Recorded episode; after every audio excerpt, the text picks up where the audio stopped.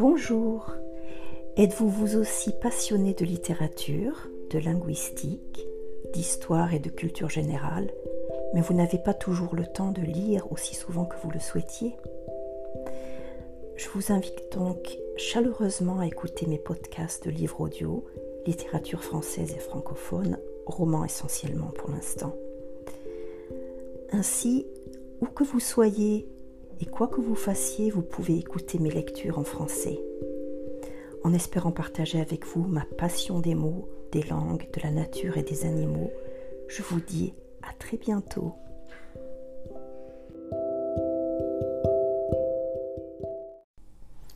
La tresse de Laetitia Colombani. Chapitre 17. Julia. Palerme, Sicile. Lorsque Giulia a annoncé à sa mère et ses sœurs que l'atelier était ruiné, Francesca s'est mise à pleurer. Adela n'a rien dit. Elle manifeste envers toute chose cette indifférence propre aux adolescents, comme si elle n'était pas concernée. La mamma est restée silencieuse avant de s'effondrer. Elle, si pieuse d'ordinaire, si dévote, a accusé le ciel de s'acharner contre eux. D'abord son mari, maintenant leur atelier.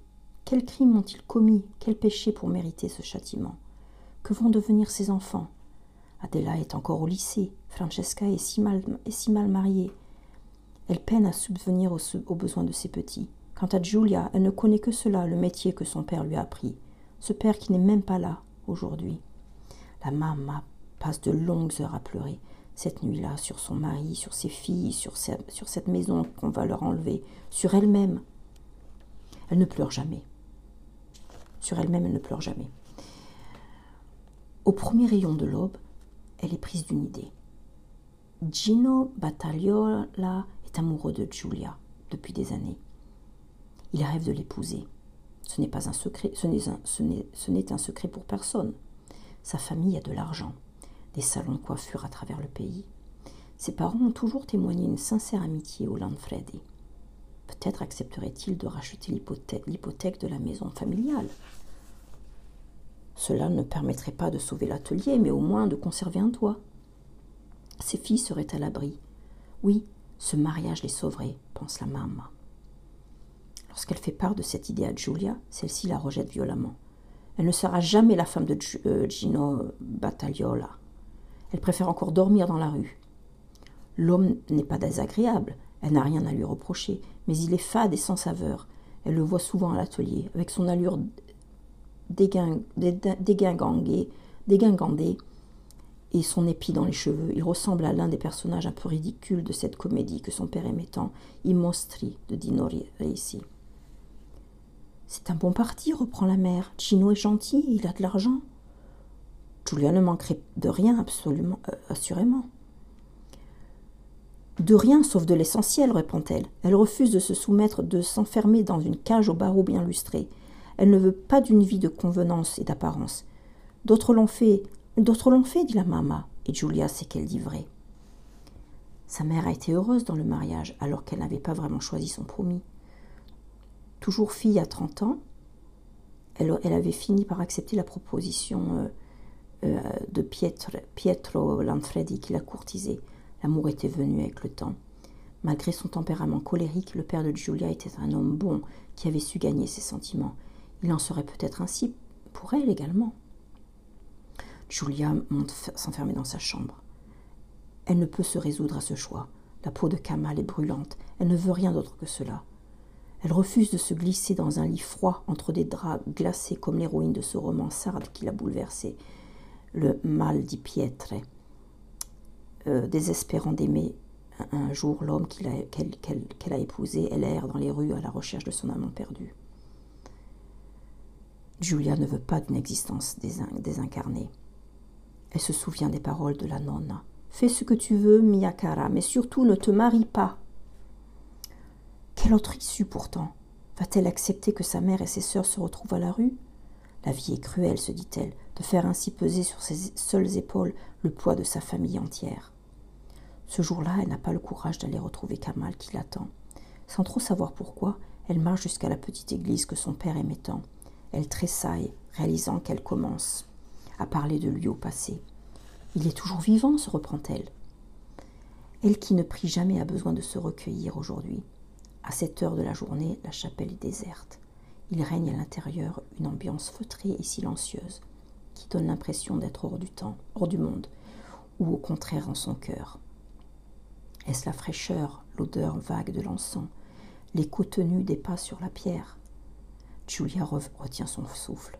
Enfant déjà, elle se sentait émue à l'entrée des églises, comme si elle pénétrait un, territoire sacré, mystérieux, chargé de siècles d'âmes. Quelques bougies sont là, perpétuellement allumées. Elle se demande qui trouve le temps d'entretenir au milieu de l'agitation du monde ces petites flammes éphémères. Elle glisse une pièce dans la boîte réservée au denier de l'église et saisit un cierge qu'elle place sur le présentoir près des autres. Elle l'allume et ferme les yeux. À voix basse, elle se met à prier. Elle demande au ciel de lui rendre son père, de lui donner la force d'accepter cette vie qu'elle n'a pas choisie. Il est lourd le tribut à payer au malheur pour les Lanfredi, se dit-elle. Il faudrait un miracle pour les tirer de là. Mais les miracles dans cette vie n'existent pas, Julia le sait. Ils arrivent dans la Bible ou dans ces histoires qu'elle lisait enfant. Elle a, cessé de croire aux contes de fées. L'accident de son père l'a projetée de plein fouet dans l'âge adulte. Elle n'y était pas préparée. Il était si doux de se prélasser dans la fin de l'adolescence comme dans un bain chaud qu'on ne veut pas quitter. Il est venu le temps de la maturité et il est bien cruel. Le rêve est terminé. Ce mariage est la seule solution. Julia a, tourné et retourné cent fois la question dans sa tête. Gino rachètera l'hypothèque qui pèse sur la maison. Si l'atelier est condamné, sa famille au moins sera sauvée. C'est ce que dit sa mère et ce qu'aurait voulu le papa. Cet argument achève de convaincre Julia. Le soir même, elle écrit à Kamal. Sur le papier, les mots seront moins cruels, pense-t-elle. Dans sa lettre, elle lui explique pour l'atelier, pour la menace qui pèse sur sa famille. Elle lui dit qu'elle va se marier. Après tout, ils ne, sont, ils ne se sont rien promis. Elle n'a jamais envisagé son avenir avec lui, n'a pas imaginé que cette relation puisse durer. Ils n'ont ni la même culture, ni le même Dieu, ni les mêmes traditions. Pourtant leur peau s'accorde si bien. Le corps de Kamal s'emboîte si parfaitement au sien. Près de lui, Julia se sent plus vivante qu'elle ne l'a jamais été. Elle est troublée par ce désir violent qui la tenaille, la tient éveillée la nuit, la fait se lever frissonnante tous les matins et retourner chaque jour près de lui. Cet homme qu'elle vient de rencontrer, dont elle ne sait rien, ou si peu, la trouble comme personne ne l'a jamais troublée. Ce n'est pas de l'amour, se dit-elle en tentant de s'en persuader, c'est autre chose. Il faut y renoncer. Cette lettre, elle, ne sait même pas où l'envoyer. Elle ignore l'endroit où il vit. Il partage une chambre avec un autre ouvrier, lui a-t-il dit un jour une fois dans un quartier de la périphérie.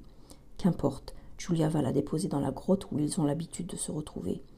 Elle la laisse sous un coquillage près du rocher où tant de fois ils se sont enlacés. Leur histoire s'achève là, se dit-elle un peu par accident, comme elle a commencé.